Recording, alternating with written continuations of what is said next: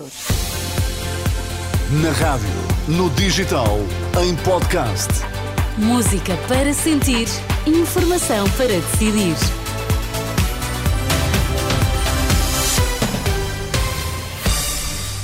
Uma ótima sexta-feira. Então, é, são nove da manhã. Sérgio Costa, o que é que marca a atualidade? Afinal, prosseguem protestos dos agricultores em vários pontos do país.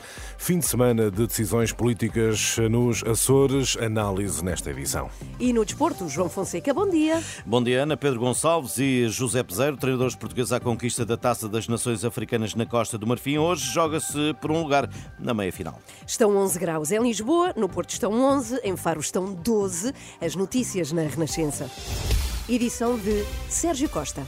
Multiplicam-se os protestos dos agricultores esta manhã, apesar do anúncio de desmobilização. A esta hora decorre uma marcha lenta na ponte de Vila Franca de Xira.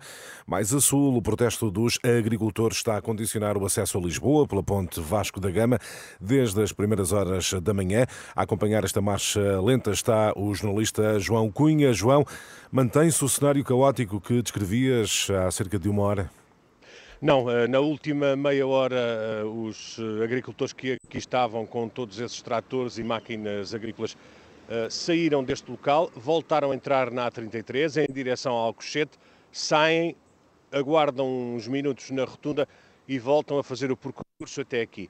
Aqui, nesta rotunda de acesso do Montijo à A33, apesar de já terem saído há meia hora, ainda há muitíssimo trânsito acumulado e uh, com dificuldade os elementos da GNR que aqui estão vão tentando eh, dar fluidez a todo este tráfego rodoviário.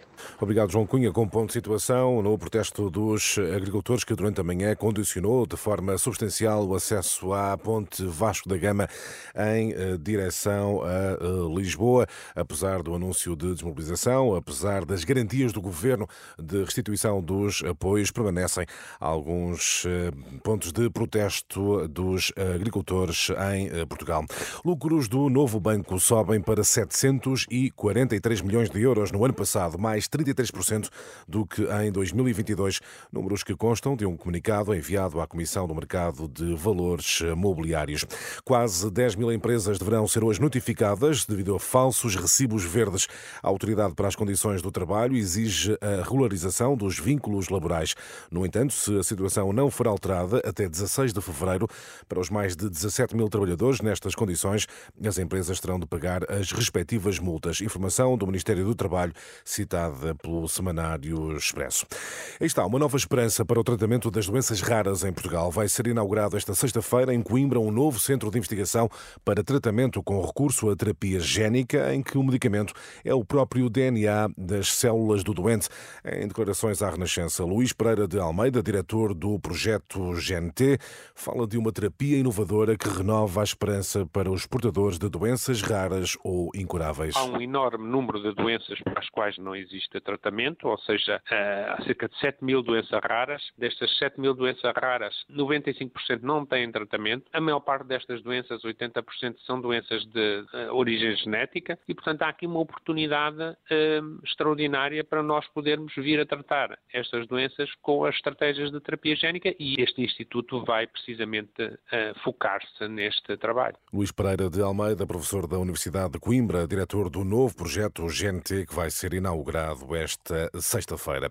No desporto, há um duelo de portugueses por um lugar nas meias finais da Taça das Nações Africanas. João Fonseca. É o Nigéria-Angola, 5 da tarde, e de um lado vai estar José Peseiro. Vamos para este jogo querendo fazer melhor ainda do que fizemos contra Camarões, porque sabemos que este jogo vai exigir de nós o máximo. Eu, quando vim para este projeto, era com a, com a vontade de jogar uma final da AFCON, de ganhá-la, e é isso que estou a tentar e a fazer para cumprir. E do outro lado, Pedro Gonçalves. É uma seleção dotada de, de, valores individuais tremendos. Vamos ter que hum, dar o nosso máximo, superar as nossas capacidades e de maneira que acreditamos que, que vamos conseguir ultrapassar esta forte oposição da, da Nigéria. Nigéria-Angola, 5 da tarde. Pedro Gonçalves ou José Peseiro haverá um português na meia-final da Taça das Nações Africanas. Por cá, conferências de imprensa de Sérgio Conceição e Ruben Amorim. Jogos amanhã. O Porto recebe o Rio Ave no Dragão. O Sporting desloca-se até Famalicão. Benfica só entra em campo domingo na luz, diante do Gil Vicente. Notícias do desporto com João Fonseca. E Sérgio, está a chegar um fim de semana de decisões muito importantes são as decisões políticas nos Açores. Sim, próximo domingo eleições hum, para a região autónoma dos Açores, eh, com vários eh, dados e uma reta final com troca de acusações entre os principais candidatos do PS e do PSD. E eh, para analisar este período de campanha que está a terminar, temos connosco Susana Madureira Martins, editora de política da Renascença. Bom dia, Susana. Bom dia, Sérgio. Susana, algumas sondagens apontam para a vitória do PS, ainda assim com probabilidade de maioria à direita. Que sinais identificas, que balanço fazes e o que é que projetas para estas eleições dos Açores? São sinais muito idênticos aos que tivemos nas últimas eleições eh, açorianas, que davam exatamente a vitória a Vasco Cordeiro, ao socialista Vasco Cordeiro, mas provavelmente com uma maioria uh, parlamentar uh, da, da, do centro-direita e da direita. Uh, e vemos que, eh, neste momento, a estratégia de campanha é muito eh, semelhante e será provavelmente eh, o espelho daquilo que poderá ser a campanha para as legislativas à própria Assembleia da República. Ou é seja, poderá ficar tudo, ficar tudo, na mesma nos Açores, com uma maioria de direita e eventual solução governativa com o PSD, com os restantes hum. partidos da direita?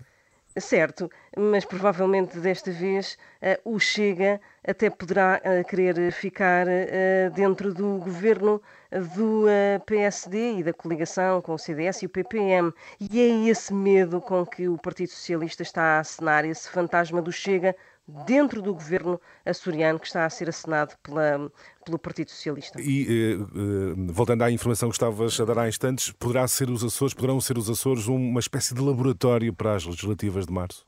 Sim, e isso ficou muito visível ontem à noite, por exemplo, pelo discurso no comício em São Miguel de Pedro Nuno Santos, o líder do PS, que fez exatamente, assinou com esse fantasma de uh, uh, encostar Montenegro uh, na, na, na, nos Açores a, encostar o PSD ao Chega e a tentativa provavelmente será a nível nacional encostar também Montenegro ao partido de, de, de André Ventura, apelando por isso ao voto útil no Partido Socialista. Obrigado, Susana Madureira Martins, editora de política da Renascença, que no próximo domingo vai conduzir uma emissão especial para acompanhar as eleições nos Açores. A terminar esta edição, ainda falando de política, Ana, dou conta que a sondagem SIC Expresso dá vitória nas legislativas de março ao PS, mas também um forte crescimento do Chega. Os socialistas recolhem 23% das intenções de voto, seguidos da AD com 19%, o Chega com 15%. Na sondagem das sondagens, o agregador da Renascença dá-se um impacto técnico que se mantém. O PS subiu meio ponto percentual, distancia-se da AD, mas há aqui um dado importante: o valor mínimo que é atribuído à coligação PSD-CDS-PPM continua a ser superior, embora de forma reduzida reduzida ao valor mínimo atribuído ao PS. Portanto, há aqui aparentemente um empate técnico, tudo para consultar, vocês sabem onde, em rr.pt. E assim faremos. Até já, Sérgio, 9 horas 8 minutos. Bom dia.